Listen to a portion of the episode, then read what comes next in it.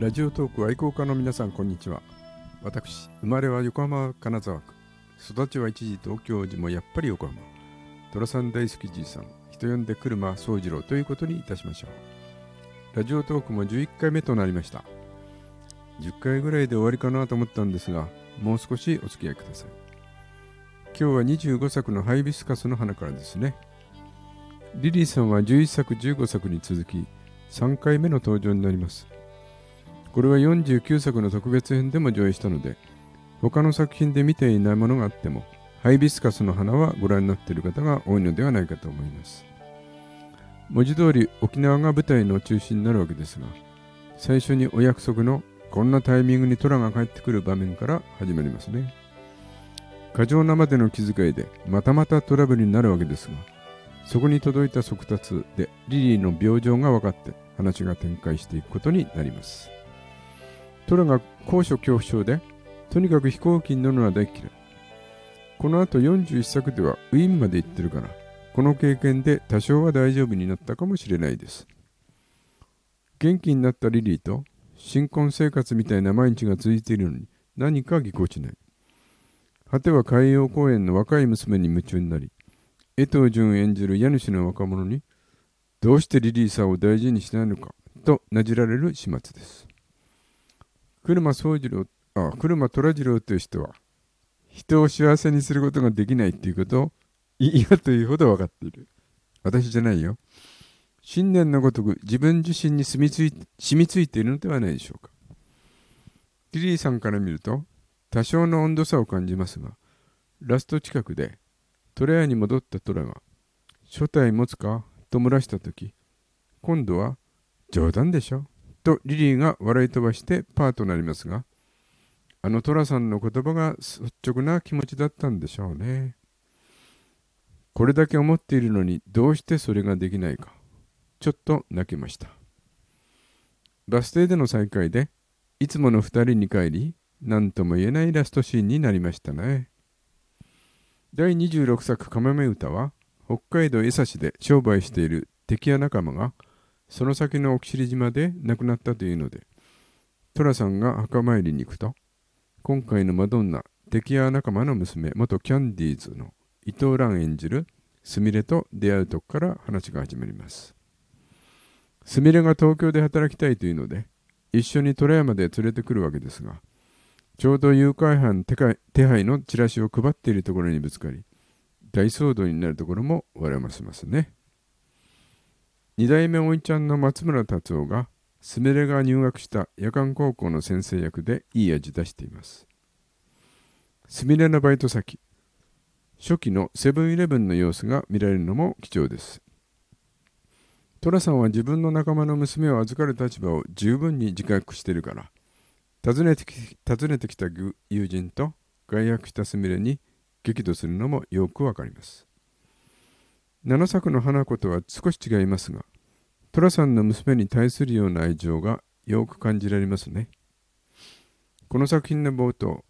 めでたく桜たちがマイホームを購入して、虎が泊まれる部屋を用意してくれています。ただでさえ狭い家なのに、ここまでやってくれるヒロシと桜は本当に偉いですね。それに引っかえ我が虎は、玄ちゃんがせっせと貯めているなけなしの金をせびって、新築祝いにしてしまうとはね。とほほほ。第27作「なにわの恋の虎次郎」は文字通り大阪が舞台の話で出演者も鹿島市娘の庄司姉妹芦屋雁之助笑福亭昇格師匠そしてこんちゃんこと大村コンとにぎやかです今回のマドンナは関西芸者の文を演じる松坂慶子ですがこれが17作のボタンとは異なり最初の出会いが芸者姿ではなく墓参りに来た須野文さんと出会うわけですね。その後この人が芸者だと分かりますが寅さんもこの人が玄人という前提で付き合っていなかったようで文さんが何年も会っていなかった弟探しでは悲しい現実を見せられ文さんを懸命に励まします。ここで一押しというところでまたも虎から去っていきますところがふみさんがトレアに来て、自分が結婚して対馬で暮らすと告白します。寅さんはあそこで身を引いたのに、どうしてわざわざ来るのかと。珍しく桜に愚痴をこぼすのは珍しいですね。寅さんの気持ちはよくわかりますが、文さんがわざわざ虎山で来て結婚報告するのはどうしてなんでしょう。そんな結婚やめてここにいろよと言ったら、このシリーズ終わっちゃったかもね。28作、紙風船のマドンナ、音無美子が演じた同じ敵や仲間の女房三江は、一番寅さんの女房にふさわしい人だったと自分では今でも信じています。この世界の裏表を分かっていますし、トラをしっかり支えてくれる人ではないでしょうか。この作品でゲスト出演している岸本佳代子が、トラさんといい絡みの演技してますね。三江とのやりとりと対照的に見えてとても印象深かったです。最初の場面で寅さんが小学校の同窓会に出席する出席するんですが、当時だいぶ嫌われたと見えて、今でも相当煙たがられるわけですが、今どうなっているかはご覧の通り、柴又界隈で知らない人はいないけど、当時の話で嫌がられるっていうのはどうなんだろう。ガキ大将でもいいとこもあったと思うんだけどね。ちょっと違和感がありました。ラスト近くで、三江さんが虎に、亡くなった旦那との約束を確認するところがありますが、自分にはこの人を幸せにする資格がないと身を引いてしまい、三江さんもそこは敵屋の女房で、はっきり諦め、正月に鳥屋に挨拶しに来たんだろうね。鳥屋のおかみさんばりの予備君もいいですな。本当に残念でした。29作アジサイの恋のマドンナ、かがりさんを演じる下読みは、以前お話の通り、名作ドラマ北の国からの吉岡君演じる純のお母さん役でしたから、どうしてもこの2人が出てくると親子共演に見えてしまいます。全48作で、これほどあちこちでかがりさんに迫られたドキドキしっぱなしの虎を見るのも珍しいわけですが、鎌倉デートに誘われた虎さんが、とうとう蜜を出しにして連れて行き、かがりさんを本当にがっかりさせてしまいました。三尾君も気の毒でしたが、かがりさんはもっとお気の毒な29作でしたね。それにしても寅さん、相手の気持ちはもっとしっかり受け止めてほしいですな。第30作の花花も嵐も虎次郎は、寅さんがジュリーこと沢田賢治の三郎君と田中優子の恵子さんとの縁結びをするというお話です。20作のワット君と幸子の話を思い起こしますが、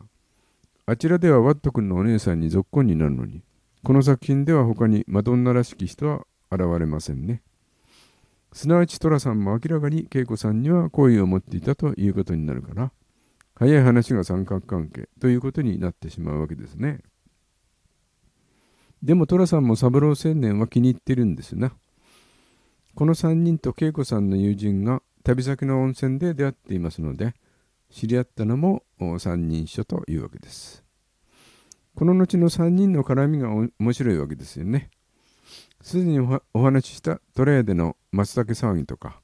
三郎君に江戸川でこのように話をしろよと必勝法を伝授するところとか、話は満載です。ジュリーの演技力にもちょっと驚きましたし、田中優子さんの怪しい魅力も感じさせる作品となりました。最初の方の場面、トラが三郎君のお母さんの抱擁をしてあげるところで、トラが昇降する場面がありますけど、あれを見た直後には、絶対に通夜、葬儀には行かない方がいいと思います。ラストに寅さんが2枚目はいいな、と愚痴をこぼすところがありますが、第5作でも結果的にひどい振られ方をされて、飛んだ3枚目だと言い放つ場面がありました。やっぱりいい男の方がモテるんだね。31作は現役の歌手都はるみをそのまま大物歌手京はるみとして起用するという異色のキャスティングになりました。大物が蒸発しちゃうというローマの休日を彷彿とさせる話の展開ですが2人で佐渡へ渡って束の間の休日を過ごすわけですね。これも映画の中にそのまま寅さんが入っちゃったようで現実に寅さんと晴美さんがどうにかなるわけないから見ている方も多少安心感があったかな。最初の三尾の運動会に我らの寅さんが3回欲100%のためまたまた一騒動が起きいつものパターンで運動会参加はボスとなりました。